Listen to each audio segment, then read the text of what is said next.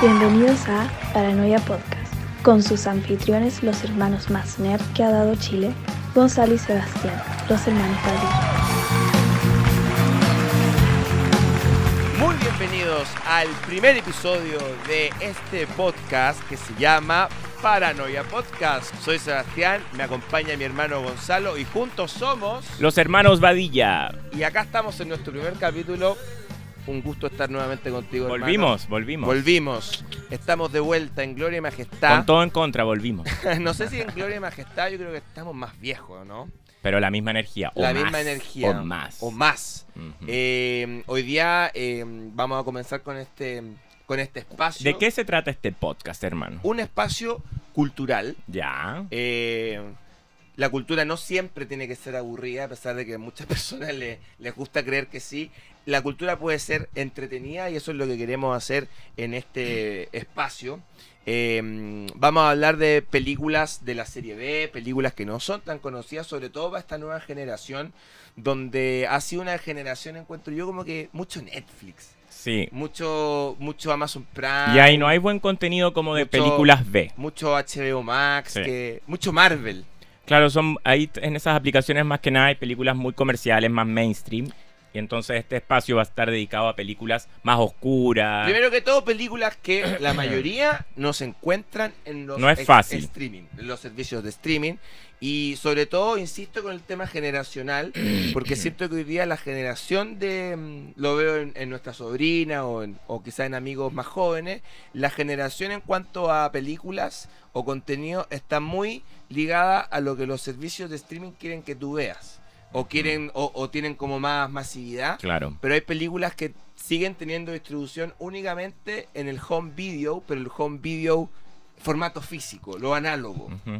Y por eso hoy día la primera película que quisimos hablar, comentar durante todo este episodio, es una película que siento yo que es la película madre de las eh, películas de Midnight, como se decía en Estados Unidos, se dice, eh, la medianoche era un, un horario que tú ibas a ver películas Como eh, prohibidas. prohibidas, Prohibidas. con alto contenido sexual, alto contenido violento Mm, y alto contenido raro. Sí. Eh, Jodorowsky hizo muchas películas que fueron también madres de la medianoche, la vamos a comentar más adelante también. Y la de hoy día es una película que además Criterion Collection la acaba de lanzar, de hecho, ayer nos llegó desde los Estados Unidos eh, la edición en Criterion por primera vez en Blu-ray oficial de Pink Flamingos. Esto es una edición que salió hace dos semanas. Pink Flamingo no se encontraba en Blu-ray. No. De hecho, nosotros la teníamos en DVD. Puede que alguna vez haya salido en, en Blu-ray, pero quizá en una versión no oficial, un, Mm. un traspaso. Y me gustaría que Gonzalo le explicara, porque obviamente los que están viendo no conocen lo que es Pink Flamingos, ni conocen quién es John Waters, que es el director de estas películas que hizo con el gran actor Divine, que en paz descanse. Y Gonzalo tiene más información respecto a esta película.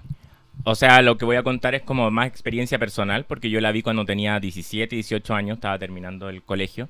Y yo iba a una tienda en Providencia, en el portal Lion, que se llamaba Cine Adicción, creo. Cine Cine Adicción. Adicción, sí, Cine Adicción. Sí. Y en esa tienda eh, uno compraba como VHS, pero que el- en el fondo el vendedor te los daba así como en base a lo que tú le solicitabas. Y él era una persona que sabía mucho, mucho de cine. ¿Te- ¿Tenías pocos amigos en esa época? Siempre he tenido pocos amigos. No, el día de hoy tampoco Por tengo amigos. ¿Ibas solo? ¿Ah? ¿Ibas solo a esto? ¿Sí iba solo? Sí. Ahí una micro, ¿Mm? te ibas de tu casa. Claro, por suerte encontré esa tienda porque uno no podía acceder, o como no había, eh, eh, tampoco se podían bajar películas ni nada, uno no tenía acceso a títulos que eran distintos. Me acuerdo que la, la- la que me motivó para ir a esa tienda era que no podía arrendar, por ejemplo, El Exorcista en el Blockbuster o en, o en, el, en donde uno arrendaba películas, no estaba disponible esa película. ¿Cachai? Porque yo siempre me ha gustado mucho el cine de terror. Pero ¿cómo llegaste a querer ir a comprar Pink Flamingo? No, no, no, pues yo no, no, bus- no busqué, no buscaba Pink Flamingos así como que fui a la tienda directamente a eso. Un día la vi en el cable. ¿Ok? Pillé como en Cinemax, me acuerdo, desde la mitad en adelante y me llamó mucho la atención porque era una película que yo jamás había visto algo así. De partida, o sea, todo era muy extraño, todo lo que pasa es muy, muy bizarro. Y Sato o The Film Zone, que era un contenido Sí. de alto contenido pornográfico. Pero no, no estoy diciendo que era ese, dije No, Cinemax. Yo me acuerdo Ah, que sí. las primeras veces que yo vi pornografía era en ISAT y S- The Film Zone. Claro, tipo que eran como... como, unas películas eh, eh, eróticas. y después de las 11 de la noche. soft porn. Claro. Por ejemplo, la primera vez que yo eh, tuve un, un orgasmo en mi vida fue con la película eh, de la de David Cronenberg, Crash. Crash, que es una película altamente sexual. Y yo me acuerdo que estaba en el ISAT, puse la película pensando que era una película, al principio se ve en un accidente de auto, y después salían una pareja, mm, este actor eh, James, James Spade, James Spade, Spade creo que. ¿Cómo se llama ese? Spade. Spader. James Spader. Bueno, No sé el, de, el de, Pretty in Pink. Y salía en toda la película dándose unos patos, weón, dándose una vuelta ahí en pelota. Era bien explícita. Y yo, weón, 11 años viendo esto. En Mm. esa época dormía con mi abuela yo. Yo bajaba el volumen, la abuela durmiendo y yo viendo esto como loco. También sabía yo que en ISAT habían películas como yo de esta de John Waters, Pink Flamingos, que las daban de repente sin aviso en la noche, ¿o no? Sí, pues así fue, porque yo no conocía a John Waters, al director, ni nada, pero me llamó mucho la atención porque la, la película sí tiene una cosa que visualmente te atrapa porque tiene unas imágenes súper retorcidas, es súper violenta. Yo la definiría como una comedia, igual es una comedia, ¿no? Es una comedia, me acuerdo que Gonzalo cuando fue a esta tienda después va y me... Porque me yo quería muestra- que la vieras tú. Me muestra la copia que ¿Y la- qué edad tenías tú? 12 años.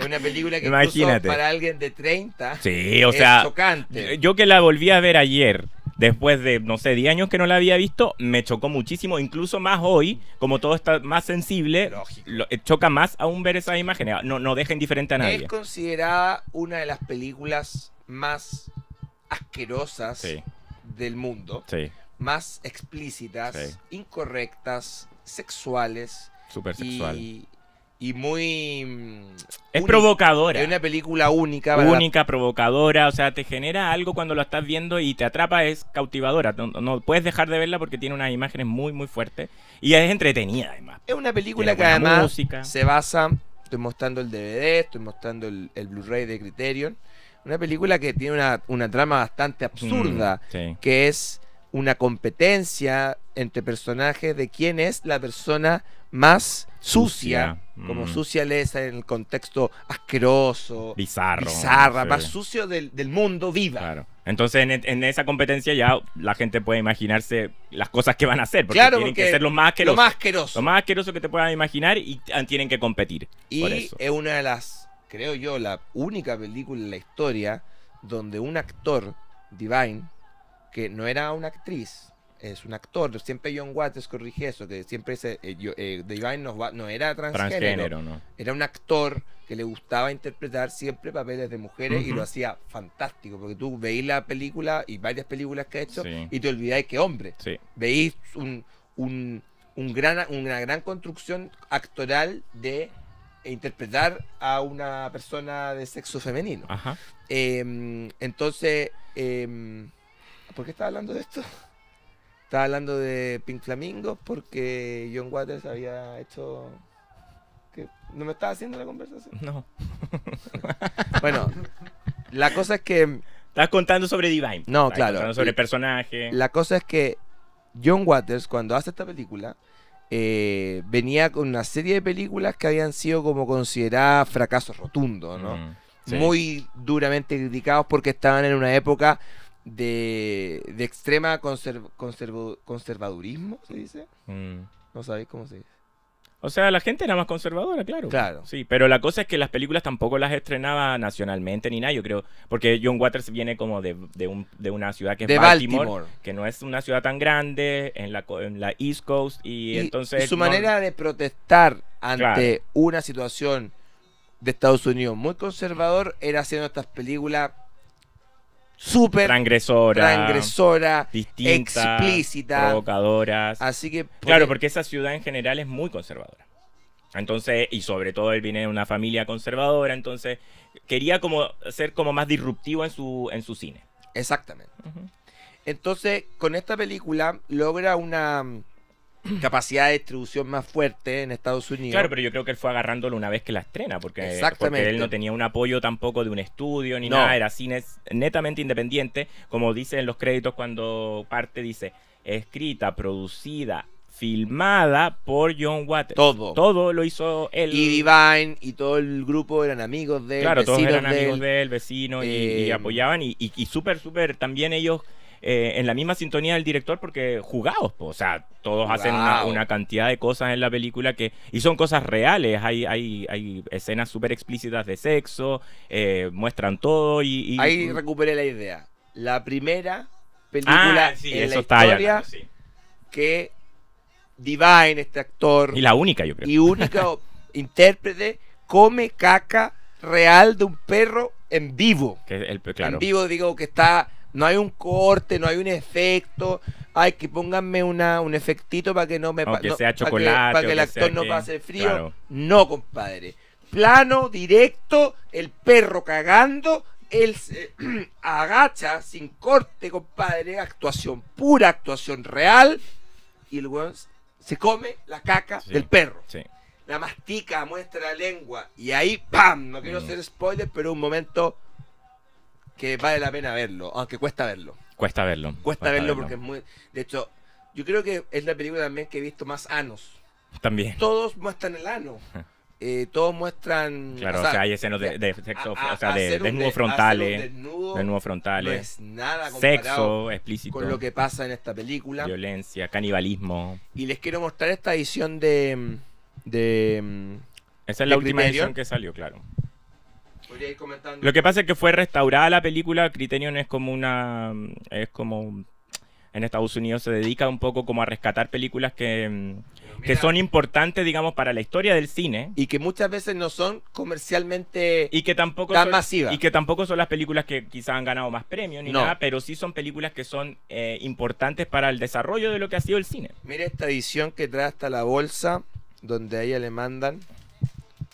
No quiero hacer spoiler, pero acá en la película venía caca, ¿o no? Sí. Y acá, no, acá no trae caca. Y viene una réplica del diario, que era muy importante en la película. Claro, Eh, porque ese es el, el diario el donde, donde se salió anuncia quién, quién es la persona más sucia del más mundo. sucia del mundo. Y ahí ustedes pueden ver que era Divine. Ujú. decía exclusive photos of divine the filthiest person alive y, y nada eso ocasionó mucha envidia en sus archienemigos que querían Como siempre. por po. supuesto boicotear. la, película habla de eso porque John Waters Ujú. siempre trata de mostrar un mensaje en sus películas Ujú. eh, y habla de la envidia de hecho ella Sí, después- de la envidia a la fama. ellos después hacen otra película que es Female Troubles que creo que está acá en nuestra biblioteca por supuesto Claro, y el tema también va por ese en el, lado. en el videoclub de los hermanos Badilla. Una cosa real, no estamos hablando de películas que uno baja, que agarramos en un torrent. No, estamos hablando de personas que invierten en cine. Me gustaría saber de todas las personas Que se las dan de que pseudo. se dicen fanáticos, pseudo fanáticos. y amantes del cine, ¿cuántos descargan películas ilegalmente Todos, en po. internet? Todos y todos son unos fake. Todos los que hablan acá en Chile del cine son todos unos fake. No así los hermanos Vadilla, que conste. Bueno, yo invitaría a las personas que tienen podcast de cine, programas de Está cine. lleno. ¿Y tú cuál de todos más fome? Ahí- ahí- no. Por fin alguien lo dijo. Eh, yo lo invitaría a que hagamos una, una- un debate sobre cine, pero con películas que hayamos visto compradas legalmente. Pagando en Apple TV para verla, pagando en ir Oye, y con un poquito de aparte de conocimiento, porque se las dan de que saben y no hablan nada coherente. Entonces, Sigamos con, sigamos con. John Waters. volvamos a las cosas Volvamos a las cosas que Volvamos- importan. Volvamos a John Waters y dejemos hablar, hablar de tres picantes que están ahí haciendo podcast desde un water. Eh, mira, Female Trouble toca la misma tecla de Pink Flamingos Sí. en el sentido de eh, habla del delirio de fama de las personas, eh, que a mí me parece muy interesante. Creo que en, en Pink Flamingos te toca ese tema, Sí. porque acá más allá de que sean asqueroso, no asqueroso, era la rivalidad de quién era más famosa o quién tenía más importancia. Sí. Eh, le importaba mucho el tema, llamen a los periodistas, llamen a los periodistas. Claro. Y en Female Travel es lo mismo. Es o sea, yo creo que él se adelantó a lo que el mundo estaba por pasar, Sí. que son estas famosas redes sociales, donde todos tienen que ser famosas, Claro. famosos, Fue visionario. tienen que verse lindo, Sabía lo que venía, quizás. o tienen que, la Mm. gente fea, bueno, no les queda otra que proyectar cierta inteligencia que la mayoría de las veces no la tienen. Entonces, pero siempre es como proyectar algo que nadie les pide que tenga, porque a Mm. nadie, na- a nadie alguien le pide ser el más bonito, ni la más bonita, ni la más famosa, ni el más inteligente. Mm, Eh, entonces, esa búsqueda de atención claro. está en Y lo película. retratan mucho, muy esa, bien. esa Muy como ser famoso a toda costa. A toda costa, ya que se vuelve una especie de más grotesco. que es lo mismo que tocaba el gran Gra- Wes Craven en las Scream. En Scream. Ya en Scream 2, Scream 3, eh, ya dejaban de ser solamente asesinos porque les gustaran las películas de No, terror. porque querían ser eh, famosos. ser famosos. Y yo Mm. creo que eso eh, es tan común hoy día en nuestra sociedad Sí. que la gente opina ciertas cosas o hace ciertas cosas solamente para tener likes, likes, likes, sube fotos y Mm. tantos filtros y, y todo aparentando y quién quiere ser la más bonita y el más Claro. bonito y el más guapo, siento que no es sano. No. Y por lo mismo yo creo que la película es una película importante y de comentar y que es tan poco conocida. Y por eso quisimos hay que llevarla a las nuevas generaciones. con esta película. Porque no te voy a poner a hacer un podcast de cine, pues, weón. Del padrino. Y vaya a empezar a hablar del padrino o de Doctor Strange, pues, weón. Doctor Strange, no sé cómo se llama esa weá de Marvel. No, pero es que claro, son películas. ¿Son de verdad o no son de verdad, o weón? sea, eh, ¿Son de verdad o no, weón? han estado cubiertas por todas partes. En cambio, estas no. Ay, es que me invitaron a la premiere de Doctor Strange. Aquí con mi gorrito, con mi calzoncito, con mi poleroncito. ¡No, compadre! Acá veamos, veamos buen cine. ¡Pink Flamingo, mierda! Estoy de acuerdo. Continuando con el tema de Divine, Estoy de se hizo un libro, Female Trouble, que es la película que les comenté. Fue tan difícil la filmación, Mm. porque estamos hablando acá que gente lo hacía sin ni un peso. Sin ni un peso. O sea, Financiado independientemente. grababan sin permiso en las Mm, calles, mm. iban a grabar a, cualquier parte. Muy poco equipo técnico. Y haciendo escenas provocativas, po, Sí, weón, como la claro. escena que les conté de la caca. O sea, era una cosa... se- lo deben haber pasado muy bien. Excelente. Con el frío de Baltimore y Mm. todo, lo tienen que haber pasado muy bien. no, muy bien. Y eh, el libro se retrata toda esta experiencia de todo lo que, mm, sobre todo destacan el talento de Divine, que no tenía miedo a nada. No Claro. tenía miedo al ridículo, Mm. no tenía miedo a verse fea o feo, no tenía miedo a, a comer caca, no tenía miedo a darse besos con quien fuera, Mm. a, siempre privilegiando la realidad y el humor, y por eso yo creo que Divine es uno de los mejores actores de la historia bravo, del cine. bravo, estoy de acuerdo. Por supuesto, a Divine no le dieron ni un premio, po. Pero igual fue reconocido con Hairspray. Sí, pero no, Hairspray es no una andaba película que sí lo- viajando con la comisión cultural a, que le dieran un premio para subirlo en Instagram y que le subieran unos aplausitos ahí para ver si, Pero mejor, porque si sale eso, otra cosita. eso lo impulsó a que siempre fue fiel a sí mismo y no por como por ganar premios ni nada. porque- Divine nos estaba ganando unos premios No, pues. para después sacar unas clases por Zoom de actuación todas cagonas, pues, weón. Divine estaba actuando de verdad. Mm. No le importaba que lo aplaudieran cinco pelagatos en un auditorio diciéndole eres el mejor actor de Chile. ¡No! Porque Divine ni siquiera era chileno, pues, weón. Era americano. Bueno, volviendo al tema de... de- Mucho tiempo sin estar con un micrófono. Y ¿Sabes hay qué? mucho que decir. mucho que decir, por eso este podcast Y muchas caras que desenmascarar. desenmascarar. por esto este, este podcast, se lo anuncio a todos, es eterno. Todos los días lo vamos, todas las semanas lo vamos a hacer. No nos van a detener. Capítulo tras capítulo tras capítulo y los vamos a sacar en Blu-ray y los vamos a destruir en todo el mundo. Esto es una, es una selva que comienza hoy. Exacto. Eh, otra cosa que quería eh, contarle ahora, más allá de- del tema Divine, también quería profundizar en John Waters. Mira qué interesante este libro, no sé si lo puedes mostrar tú, Gonzalo. Ahí eh, muestra un poco su, su fascinación por coleccionar cosas, algo que nos, nos- los Sí, dos nos sentimos muy identificados. identificado. Y de coleccionar cosas más Cosas extrañas. libros o libros Claro. que nadie tiene. Eh, Mm. John Waters es el rey De la memorabilia. y el rey, yo creo, sin duda, de la originalidad. Sí, Sus películas son demasiado originales, sí. muy únicas. Claro, y tiene un estilo muy particular que, o sea, uno ve una película de él y a pesar de no saber qué es de él, tú dices, ah, esta es la misma mano que hizo Pin Flamingo, el mismo que hizo Serial Mom, Hairspray, en fin, muchas. Pero, no, John Waters para mí es uno de... Yo creo que para los dos es una inspiración muy grande como... Mira, ahí están todas sus, sus claquetas de las películas. Bueno, después Muy John. Waters, porque bueno, la historia triste es que, que Divine después de esta- No, pero después de estas películas, Divine deja de ser un actor de cine B, e incluso lo empiezan a llamar para otras Claro, producciones, sí. y lo llaman para la serie eh, Casado con Hijos, ¿Verdad? la original, la original, no la que copiaron acá, eh, la original. Eh, y cuando digo eso es que él ahí va a saltar a ser una- Mainstream, un claro, actor más, una más persona mainstream, más, más mainstream, claro. y en ese sentido, la tragedia de, bueno, la gordura de Divine, su vida, su vida excesiva, porque no solamente le gustaba comer mucho, sino que hay documentales que tenía otro tipo de exceso, lo hacen que el día antes que él Mm. vaya a la filmación de Casado con Hijos, Sí. donde era un programa nacional, una serie original creada en Estados Unidos. Casado con Hijos, escrita en Estados Unidos. Ojo, ojo ahí. No es original. Ojo ahí, mucho. No, que digo, Pero ojo ahí. casado con hijo, tiene, Contenido americano. tiene un elenco en Chile extraordinario. Norteamericano. Fernando Larraín, extraordinario. Sí. Amigo, extraordinaria.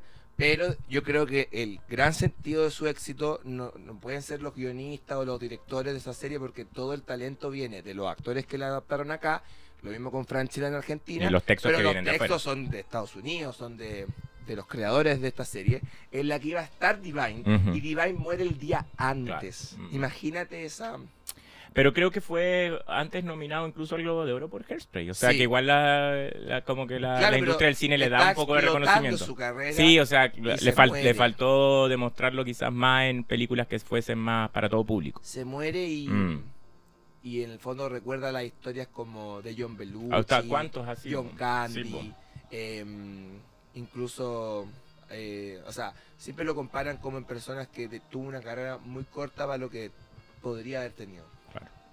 Y, y creo que también eso lo hace una leyenda. Tremendo, tremendo Divine. Y Todas ahí- las películas que ha hecho, o sea, que hizo fueron para nosotros muy Y ahí John, inspiradoras. ahí John Waters eh, sigue haciendo cine, pero sin él. Sí.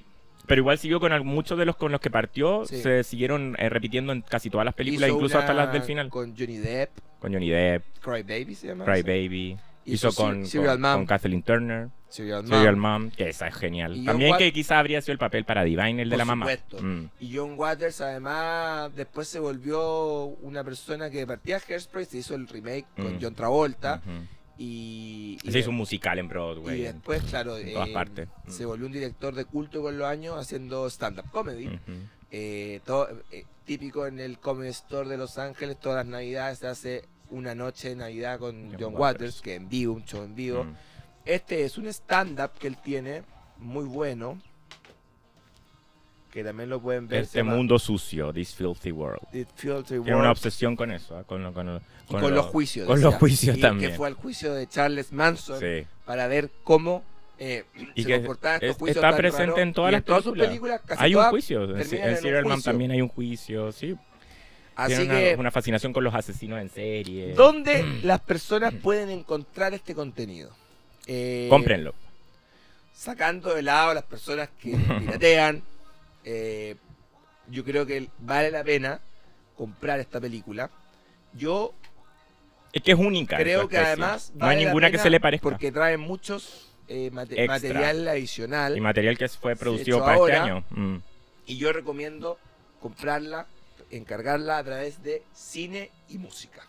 Cine y Música es una gran tienda que está en Providencia, Ya. eh, donde tienen todo tipo de contenidos.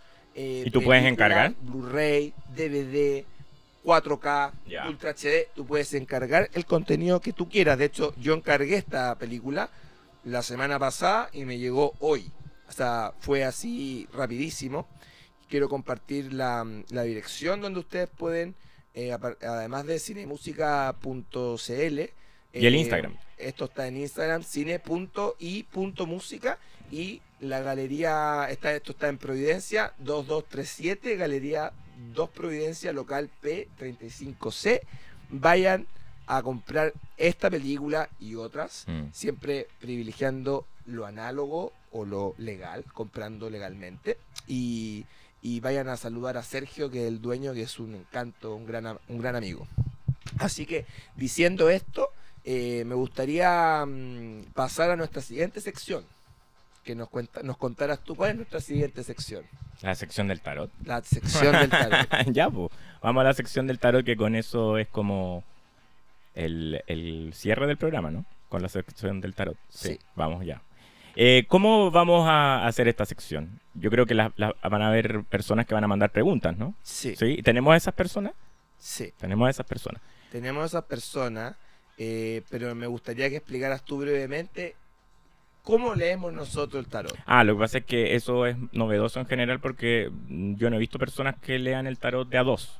Pero Sí. acá los hermanos Badía leen el tarot de a dos. Sí, Nos hacemos llamar el dúo tarot. somos el dúo tarot. El dúo tarot. Que es como nuestra mm, nuestra eh, identidad secreta, así como Ajá. Peter Parker y todos tienen como otra mm, otra faceta, el lado B. Eh, nosotros, Mm. como nuestra versión de Spider-Man, sería el dúo tarot, ¿no? Y lo bueno es que tienes además otra perspectiva, no solo de una persona, pues las personas, o sea, acceden, tienen una pregunta, pero tienen la visión como de dos personas distintas que les están entregando la interpretación de las cartas. Así en que eso este es instante, el podcast pasa a un lado un Esotérico. poco más esotérico. Esotérico. Manden sus preguntas para los próximos capítulos de Paranoia.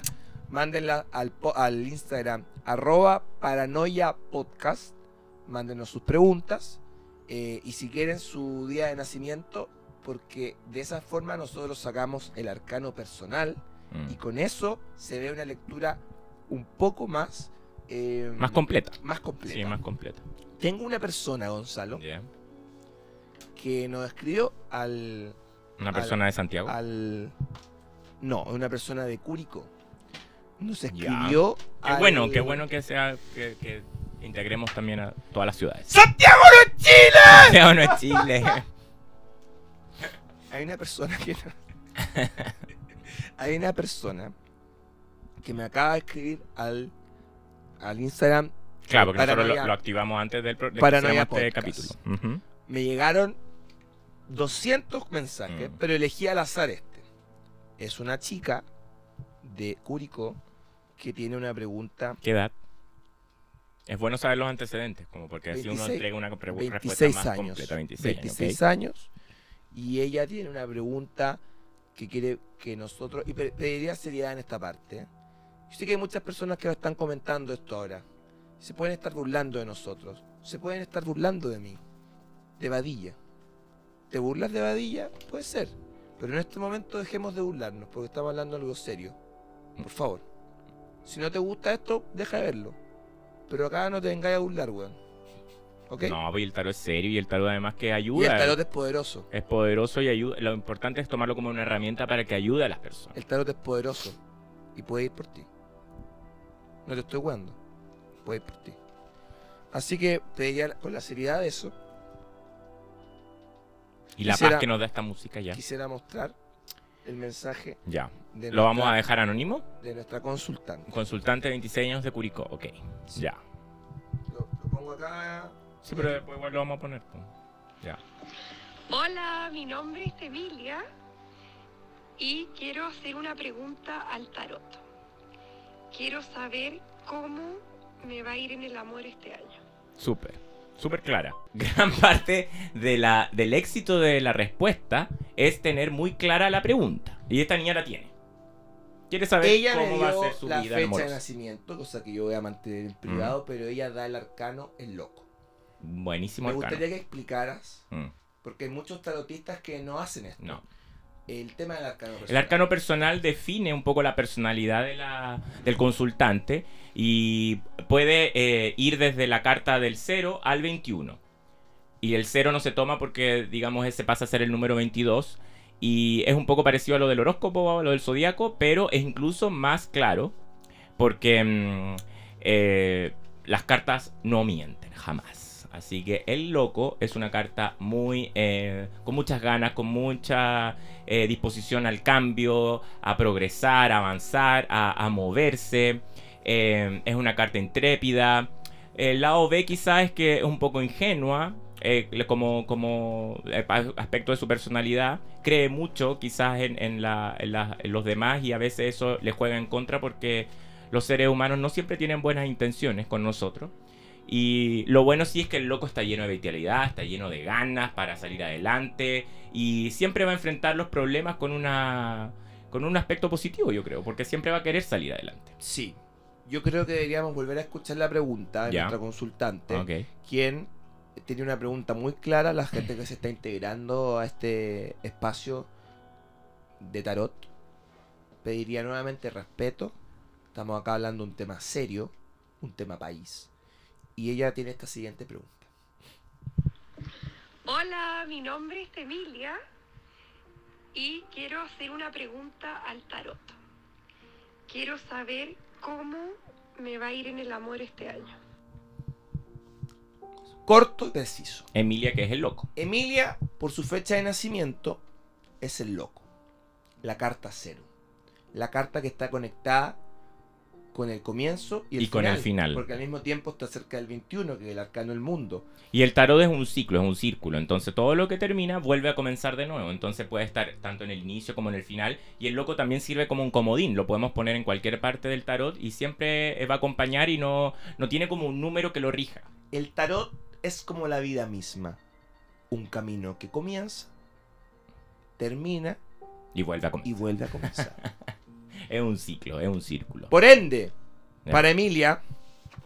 Con su pregunta, ¿cómo le va a ir en el amor este año, 2022? 2022, que el arcano del año es el arcano de los enamorados. O sea, una, es un año cargado por el amor. Me gustaría que Gonzalo revolviera las cartas en honor a Emilia.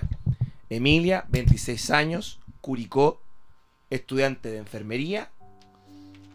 Muy preocupada y consternada por cómo estará el amor en este 2022. Les recuerdo a todos los que están viendo este podcast o escuchándolo que el tarot no habla de futuro. Los futurólogos no existen. Acá se puede hablar del presente, quizás mostrarte las herramientas que vos tienes para poder vivir el amor. Pero el que toma las decisiones sos vos. Sos vos. Sos vos. Bueno, Siempre con la mano izquierda se sacan las cartas y acá con la autorización de la joven Emilia Curicó, estudiante de enfermería y quizás pronto odontología, por lo que me ha contado, ella pregunta sobre el amor. Tres cartas al azar, por favor. En nombre de Emilia y del Espíritu Santo.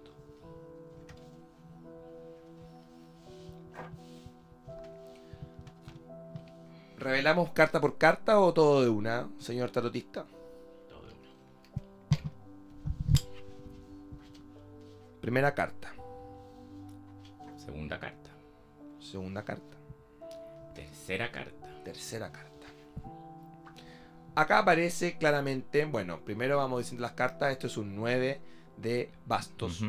Esta es la carta La Fuerza. Un arcano mayor. Y este es el 8 de espadas para que la gente entienda, eh, los que no tienen conocimiento del tarot, las espadas representan el aire, el pensamiento, la frialdad de los seres humanos y la, el basto representa el fuego, la pasión. Eh, y la fuerza es una carta sumamente pasional. La fuerza representa esa, esa, ese deseo que a veces sale animalmente y nos puede un poco jugar en contra, en el sentido de que a veces los impulsos toman las decisiones de nuestra vida y no nuestro, nuestra cabeza. Es una carta muy impulsiva. No sé tú, Gonzalo, qué consejo le puedes dar a Emilia o qué respuesta le puedes dar a su pregunta con estas cartas. Lo que yo veo en principio es que Emilia se siente en un momento que está bloqueada. Lo veo acá en el 8 de espadas porque es una carta en que las personas ahí lo pueden ver porque este tarot es el de Reader White que tiene como es bien didáctico para que las personas entiendan. La persona se encuentra amarrada, bloqueada, se siente em, confundida, no quiere eh, enfrentar sus miedos, no quiere enfrentar su... o sea, su mente la está bloqueando actualmente y ella puede estar pasando por un proceso o que sea de término de alguna relación o quizás una relación que eh, hay que resolver algo, pero no lo está haciendo. Que ¿Ya? como se ve en esta carta, para las personas que están escuchando el podcast y no lo están viendo, es una carta de una mujer que está con los ojos vendados, Ujú. rodeada de espadas. Sí. Y las espadas representan a la mente. Entonces ella se encuentra en un momento en que tiene un bloqueo mental. Y además está el 9 de bastos, que también significa un cansancio en ella. Porque los bastos eh, representan nuestras pasiones en las vidas, nuestras ganas de salir adelante, el trabajo. Y también están relacionados a las pasiones sexuales, a las pasiones amorosas. Pero esa persona ahí se encuentra cansada. Ya ha puesto toda su energía en una relación quizás. Y hoy día no se encuentra pasándolo bien. Más además sumándolo al 8 de espada. Pero lo que veo muy bien en ella, un prospecto, es el tema de la fuerza, porque la, carta de la fuerza nos da ese ímpetu para salir adelante. Además, ella que es el loco, entonces lo que le recomendaría yo es enfrentar a la persona, si es que está actualmente en pareja o cuando le toque estar en pareja. Si le toca conocer a una persona, va a tener el ímpetu de la fuerza para poder eh, salir adelante y llevar a cabo esa relación. Pero hoy día está en un momento que le toca a ella resolver ciertas cosas personales y, y- y mentales y, y tiene que enfrentarlas. Concretamente, amiga Emilia, no se ve que el amor llegue pronto a, tu, a tu vida. No. Se ve soltería y se ve que primero tienes que solucionar Mm. tus propias espadas, que son tus propios Bloqueos. miedos que Mm. aparecen en tu mente, que te frenan. Estás inmovilizada.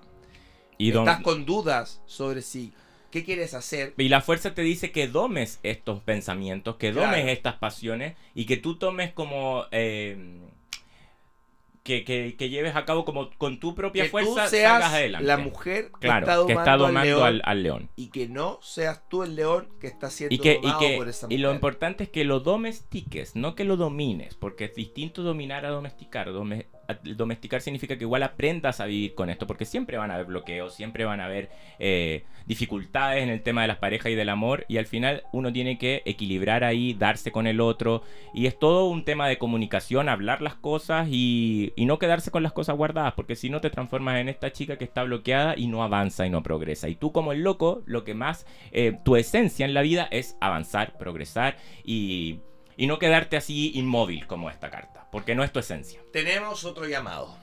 Chuta. La sección reventó. Y nuestra gente de producción nos están acá diciendo que ha llegado otra pregunta de otra consultante origen, de origen eh, de Chillán.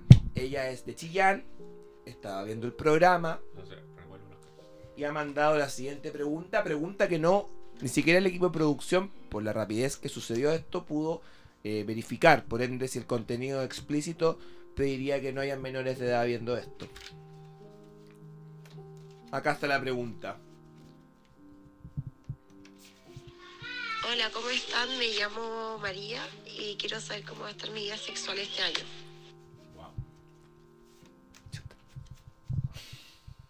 Difícil pregunta, porque la verdad es que uno como tarotista eh, me llego a alterar un poco porque uno como que siente que las personas a veces piensan que uno le dice las cosas, pero lo está diciendo las cartas. Uno solamente es un intérprete de esto. Y se toma con mucha seriedad. Por eso acá pido fuera las burlas, comentarios malintencionados. Chiquillos, ya estamos grandes. Chiquillos, ¿qué onda? ¿Damos un cuarto básico? Oye, y este dijimos que era una sección seria. Por eso. Sí. Pido ya. seriedad en esto porque porque María de Chillán está preguntando. y está confiando en el dúo tarot. Vamos a, pregun- vamos a escuchar de nuevo la pregunta para la gente que se está integrando. Esta es la pregunta. La nueva pregunta para el dúo tarot de María, María. Chillán. 19 años. Hola, ¿cómo están? Me llamo María y quiero saber cómo va a estar mi vida sexual este año.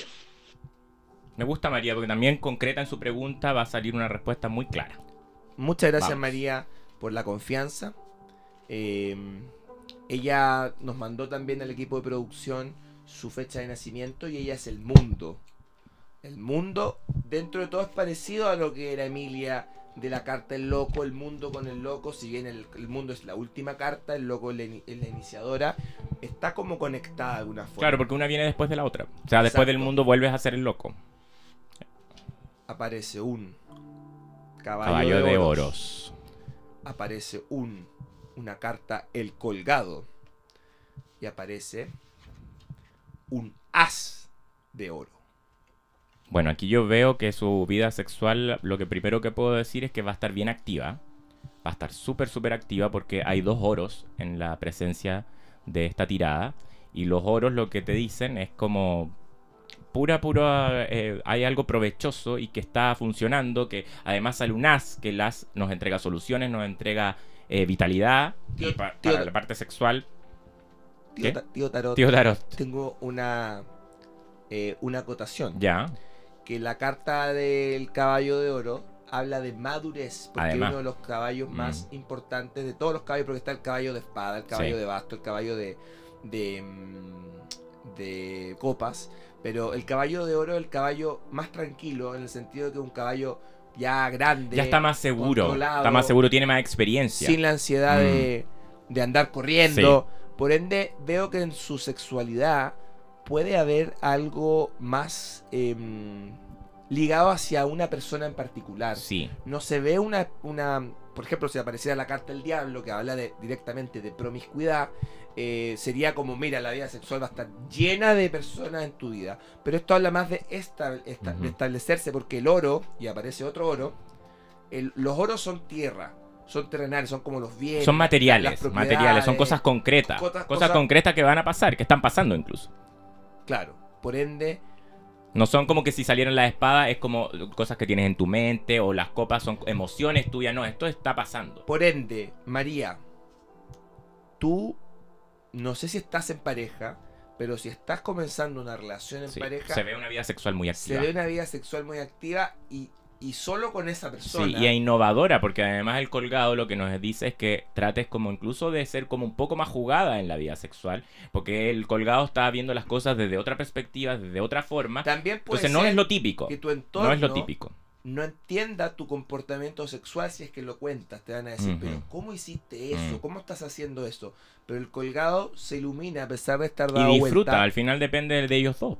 El Mm. colgado es una carta que va contra como la, la- la- las reglas sociales o la normalidad de, Mm. de la masa. El Yo colgado creo- yo creo- su propia yo creo que- al revés. Yo creo ¿Se que María si preguntó esto es porque quizás ya está en pareja o está saliendo con alguien o conoce a alguien porque se ve mucha actividad en la parte sexual. Mucha Y como actividad María. y como con una persona, porque lo, nuevamente estamos diciendo, no se ve la carta del diablo como promiscuidad o la carta de los enamorados que te dice, oh, hay muchas, muchas personas dando vuelta y tú tienes que elegir. No, O el 7 de acá se ve no. algo hoy que está funcionando, que está concreto, que puede que ya estés saliendo con alguien y es real y que juegues en tu vida Y- sexual. Y de Juega. hecho, creo que con los oros, sobre todo las de oro, veo que si tú estás saliendo recién con alguien, esto se va a formalizar prontamente en una relación seria y concreta. Sí, Los oros no son puro bluff, los oros es algo concreto, es oro. como es oro. Es oro.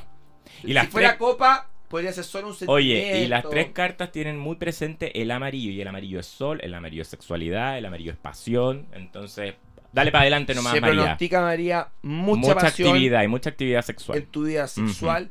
Gracias por confiar en el dúo tarot.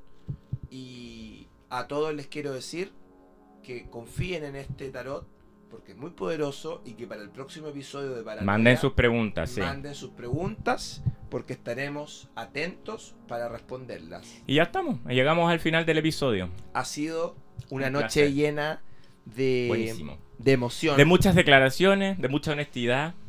Hablamos de Pink Flamingos, Mm. hablamos de tarot. eh, siempre es tan bueno leer el tarot. Encuentro que uno, Uno se orienta. uno se orienta. Mm, nos guía. Sí, Sí. nos guía. Y yo, bueno, quiero recomendar, hablando de tarot, estos preciosos mazos, este mantel.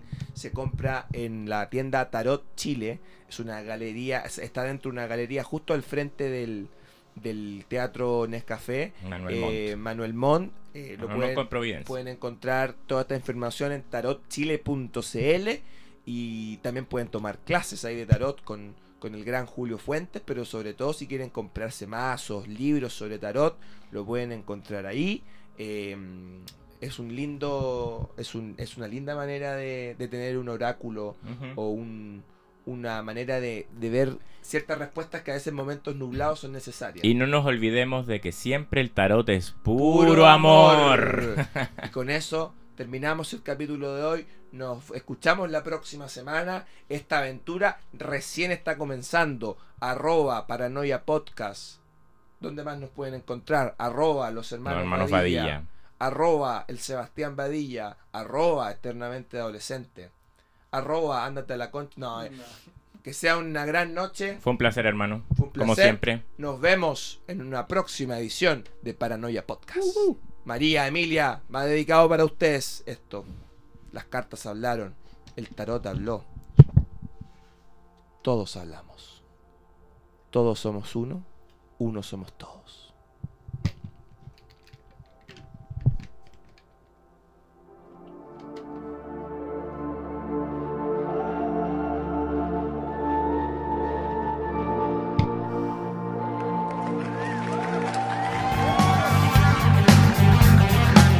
Eso fue Paranoia Podcast, con sus anfitriones, los hermanos más nerd que ha dado Chile, Gonzalo y Sebastián, los hermanos Badilla.